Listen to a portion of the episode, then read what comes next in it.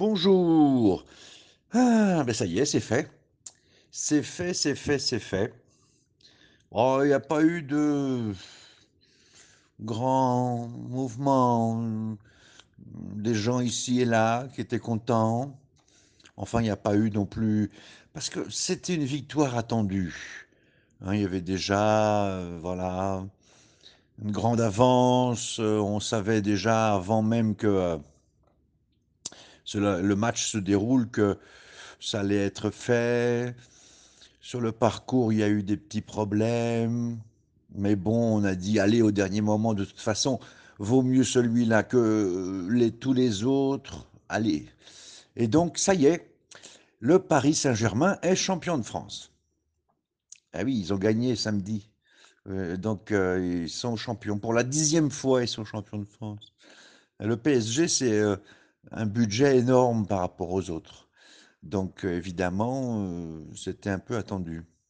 Hein? Ah, vous pensez que je pensais à l'élection? Ben, idem, comme euh, on disait dans le fameux film des années 80. Euh, ben, c'est pareil, hein, bien entendu, les soutiens d'Emmanuel Macron ont fait la fête au Champ de Mars. Voilà, voilà. Et puis après, tout le monde est rentré chez soi. C'est vraiment ça, en fait, le sentiment. C'est bon, euh, à cause du deuxième tour, euh, on savait par les sondages que la, la- victoire serait grande. Le résultat est encore un petit peu plus grand euh, que par les sondages. Donc voilà, voilà, on est bien content, mais en même temps, c'est une fête qui fait pchit, quoi. C'est une fête où on reste pendant deux heures et puis au bout de deux heures, on regarde la personne avec laquelle on est venu ou celle qu'on a rencontrée, on se regarde et puis on se dit, bon, allez, on y va, et puis on part. C'est ça. Il n'y a pas du tout l'ambiance qu'il peut y avoir normalement dans les élections, me semble-t-il. C'est vrai que c'est un peu difficile. euh, on n'a pas la même vision quand on est à l'étranger. Euh, grâce à Internet, aujourd'hui, on peut être mis dans l'ambiance, mais c'est pas exactement la même chose.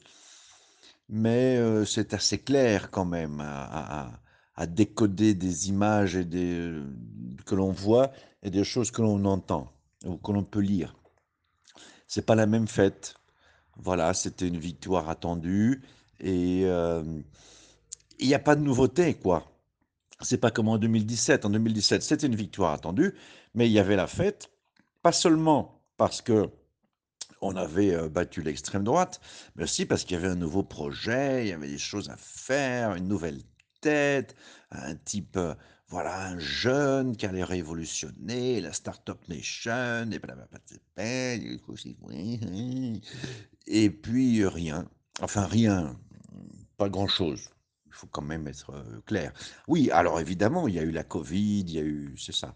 Mais quand même, enfin, la Covid, c'est 2020, hein. Lui, il est arrivé en 2017. Euh, trois ans déjà. Bon, ben, à suivre.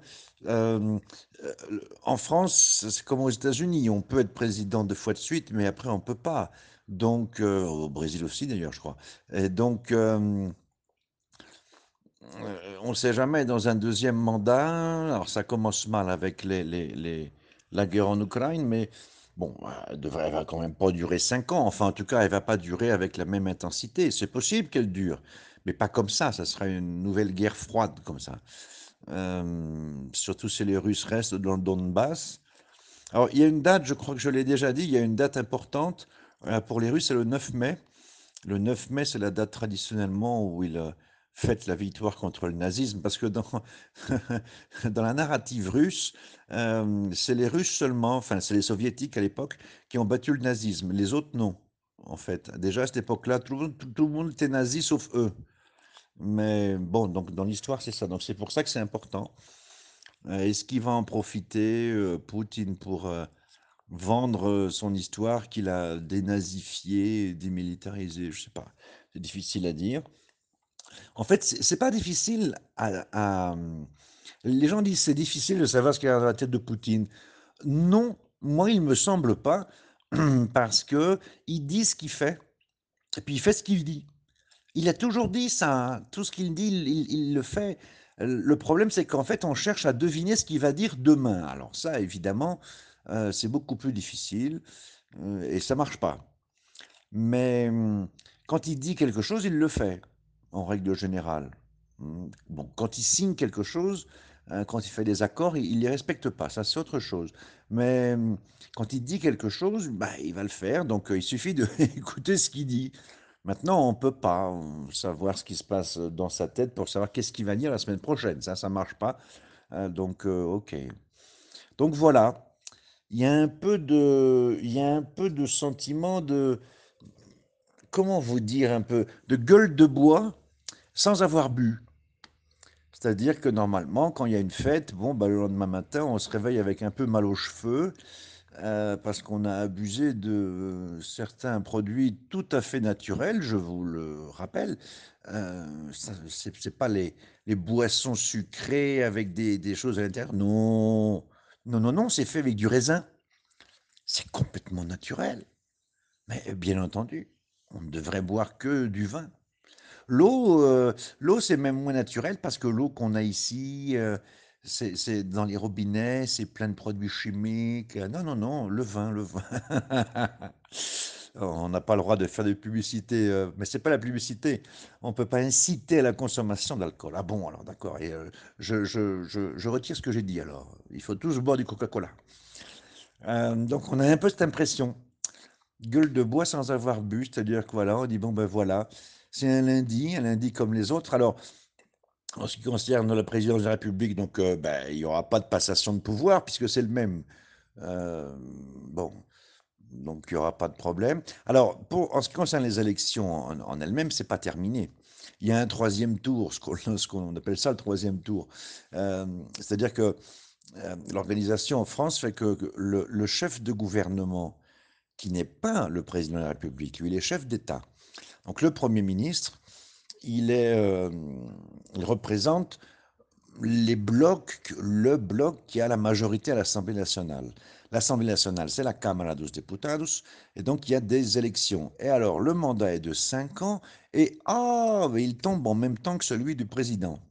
L'élection donc alors et ça serait au Brésil, on ferait l'élection le même jour, mais en France, non, on fait les élections toujours à des jours, à des mois différents. Donc là, au mois de juin, les Français retournent aux urnes pour voter pour les députés.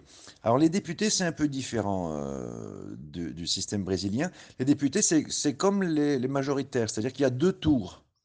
Il y a un premier tour, on élimine, heu heu, les petits candidats et puis il y a un deuxième tour. Alors, il y a certaines règles, il y a il y a des deuxièmes tours qui peuvent se faire avec 2 ou 3 ou même 4 candidats, ça peut arriver.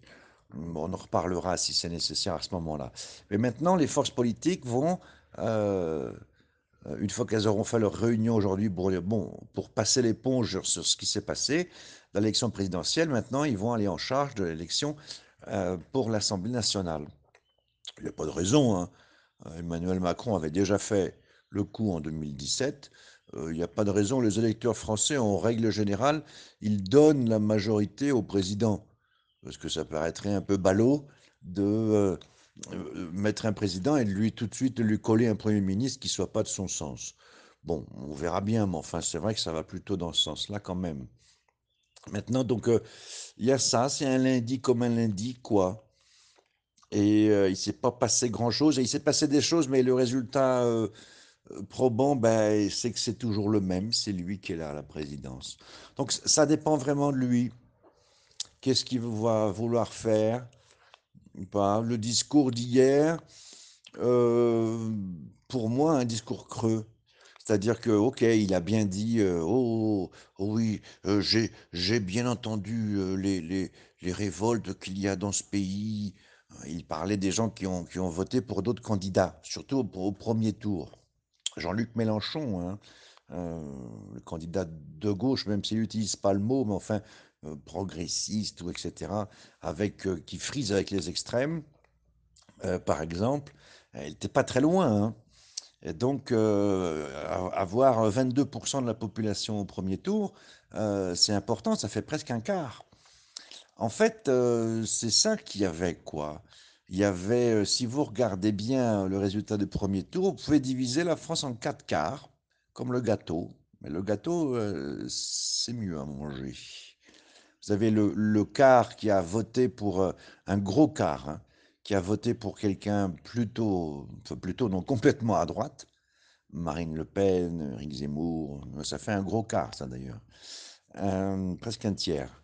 Vous avez un quart qui a voté pour un changement radical, qu'on peut appeler extrême gauche, heu, de Jean-Luc Mélenchon ou d'autres candidats qui étaient là. Vous avez un un gros enfin un quart qui a voté pour Macron, le centre, la start-up nation, des choses comme ça. Et et puis un quart, heu, qui est pas allé. Ils sont pas allés à l'élection. Donc ou soit ils ont voté blanc ou nul, soit allés à la pêche. C'est pas facile, hein, de de pour Macron de s'occuper de ça. Ça va pas être facile et puis évidemment, à chaque jour qui va passer, c'est un jour de moins de son mandat. Ça, le petit café le matin va devenir de plus en plus froid, puisqu'il pourra pas être candidat à la prochaine élection. Donc Jean-Luc Mélenchon, je ne sais pas s'il le sera, j'ai l'impression dans ce qu'il a dit qu'il ne le sera pas. Marine Le Pen, on ne sait pas trop. Bon, j'oserais presque dire que pour les politiques, ils parlent déjà de 2027. Alors que la situation pour les gens est complètement différente. Donc heu, voilà, on va bien voir ce qu'il va faire. Parce que ce qu'il va dire hier vraiment, j'ai trouvé ça creux. Hem, voilà, je vais oui, j'ai entendu qu'il y a une révolte dans ce pays et je vous ai entendu. Ça, le général de Gaulle nous avait fait le coup, heu, en Algérie en disant: «Je vous ai compris». Je sais pas ce qu'il avait compris, mais je pense que les gens avaient compris autre chose et donc bon, je ne défends pas l'Algérie française, attention. Mais heu, c'est un peu ça, les politiques aiment bien dire des choses comme ça, mais il a dit ça ça c'est la fameuse maxime, tous les présidents qui sont élus disent la même chose: «À partir de ce soir, je ne suis plus le président de ceux qui m'ont élu, mais le président de tous les Français». Oui, mais qu'est-ce que ça veut dire en fait? On ne sait jamais ça. Il le dit. Bon, c'est une phrase, heu, clé, voilà. C'est sur sur les discours des des nouveaux présidents, il y a toujours cette cette il y a toujours cette phrase-là. Ce que ça veut dire dans la pratique, on ne sait pas.